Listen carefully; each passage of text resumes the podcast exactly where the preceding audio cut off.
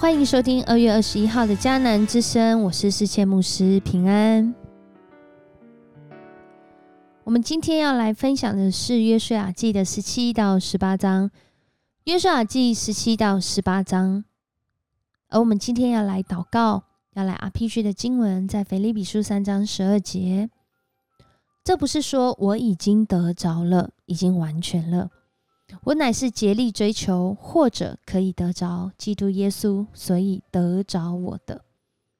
在这里还有另外一个翻译是说，或者可以得着基督耶稣所要我得的。透过基督耶稣的恩典，我们得救了。因着他为我们付上代价，我们与上帝和好，我们领受从上帝来的赐福。但是我们的生命不仅是得救而已哦，在这里另外一个翻译说，或者可以得着基督耶稣所要我得的。你知道他要你得的是什么吗？来到了今天的经文，上帝。对我们有应许哦，而这应许不仅是在过程当中，更是在得胜之后，还要怎么样？还要再得胜。来到了十七章、十八章，约书亚他在这里分配土地，分配所得的这应许之地迦南地。但是在这分配的过程当中，如果你有跟着迦南之声，或者是你有在圣经共读，其实你很清楚的知道，他们所分配的土地，并不完全已经是他们的了。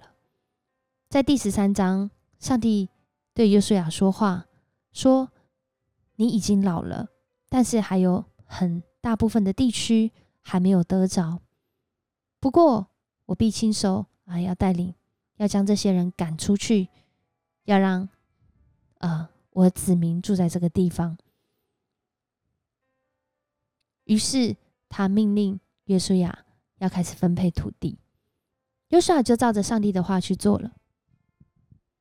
然而得着这应许之地，当他们在啊要分配这些土地的时候，人的软弱、人的信心啊、人的对上帝的专心跟坚持。其实更是在我们得着之后一览无遗哦。当呃这个这今天十七章所说到的这个很大很多的人的这个马拿西跟以法莲之主，他们的父亲是约瑟，所以在这里我们简称说这个约瑟的后代。当他们领受这样的一个福分，在得地为业的时候，在今天的经文里面。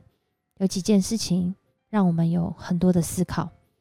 首先是看见在十七章第三节，希罗菲哈啊这个人，他是马拿西的玄孙。不过在这个故事里面，他始终不是主角，主角是他的女儿。他的女儿在过去民数记二十七章的时候与摩西立约，因着在那个时候他们还没有征战得胜之前。希罗菲哈早就已经过世了，但是他们希望自己不被上帝忘记，而不被上帝忘记的方式是，未来在他们得着这个迦南地为业的时候，他们也想要得着上帝所应许之地。在这里所说到的，不仅是我们从经文上看见的，哦，原来上帝对男的、女的都是平等的。更重要的是，当他们在应许之地有名分的意思，更多的指的是上帝纪念他们的名字。他们的名字在上帝的纪念当中，可想而知，这样的福分是更大的，因为上帝记得他们，上帝应许他们，上帝让他们的啊领受啊，上帝赐福他们，与他们同在。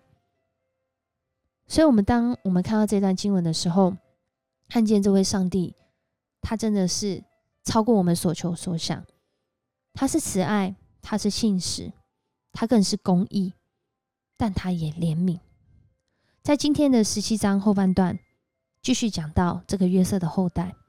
其实，在当时呢，以法莲加东马拿西、西马拿西，他们加加起来，这个约瑟的儿子们的后代，其实人数是这十二支族里面最多的。其次就是这犹大支派，但是这个最多的人的这这一群人呢，不一定是信心最大的哦。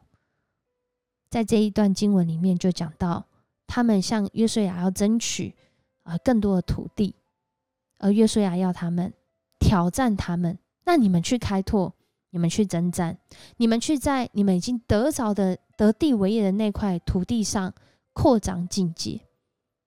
然而他们的回应也很很妙，他们回应说，他们觉得可能会打不赢，因为他们有这个铁战车啊。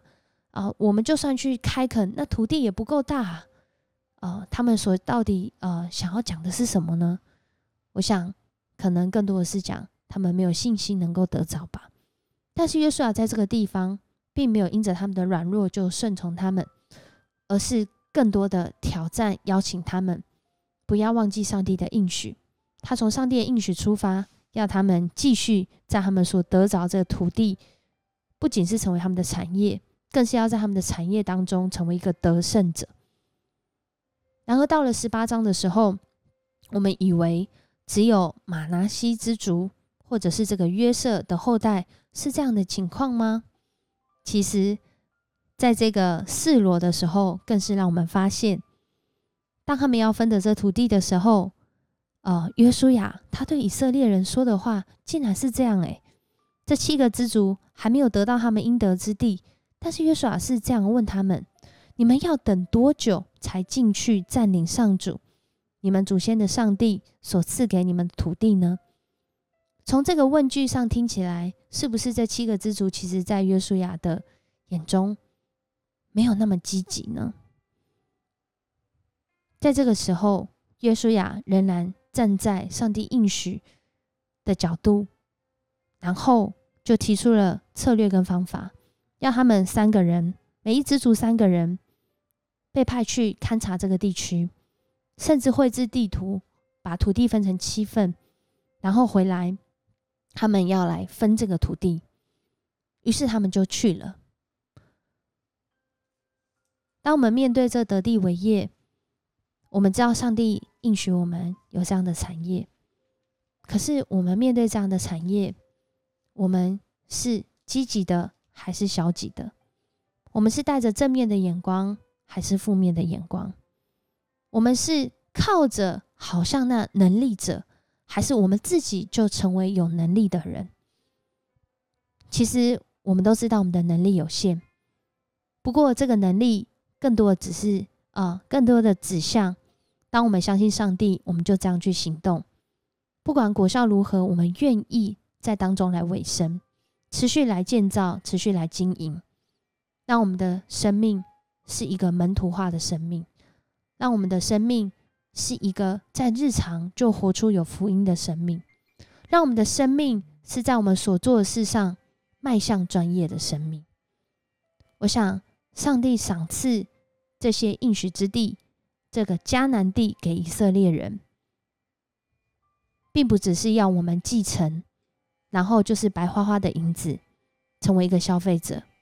更多的是，当我们继承之后，我们要成为一个经营者，要成为一个管理者，要成为一个领袖，要成为一个带领人，在上帝的应许中征战得胜的人。即使面对到许多的挑战，甚至患难，上帝对我们的心意从未改变，如同他在十三章对约书亚说的。他要亲手赶逐这些人离开这个地方，他要将这个地方赏赐给他的百姓为业。那我们相信吗？我们若是相信，我们就要这样去行。我们可以多啊，在我们祷告之前，我们可以多问问自己：我在上帝给我的产业当中，我是一个什么样的经营者？愿我们。成为一个忠心良善，而且愿意持续的来建造、来经营的人。不管我们今天年轻或者老了，仍然可以这样去行。在上帝还赏赐给我们还有那一口呼吸的时候，我们就可以来这样行。我们一起来祷告，爱我们的上帝，我们向你献上感谢，谢谢你透过耶稣基督的恩典，让我们不仅得救，更领受着得胜的生命。你为我们付上代价，不是要我们只成为那个领受恩典的人，更是让我们有机会活出这恩典是如此的珍贵，如此的有价值，如此能够影响人生命。得着更美好生命的人，谢谢你爱我们，也让我们领受这应许之地。主啊，愿我们清楚明白自己所领受的应许，可以如何实践在我们的生活当中。让我们不轻看这个应许，让我们来活用主你所赏赐给我们的资源，给我们继承。这美好的产业，我们向你献上感恩，祷告，奉主耶稣的名求，阿门。谢谢你收听今天的迦南之声，愿上帝赏赐你的应许，在你的生命当中一次又一次的得胜。我是世谦牧师，我们下次见。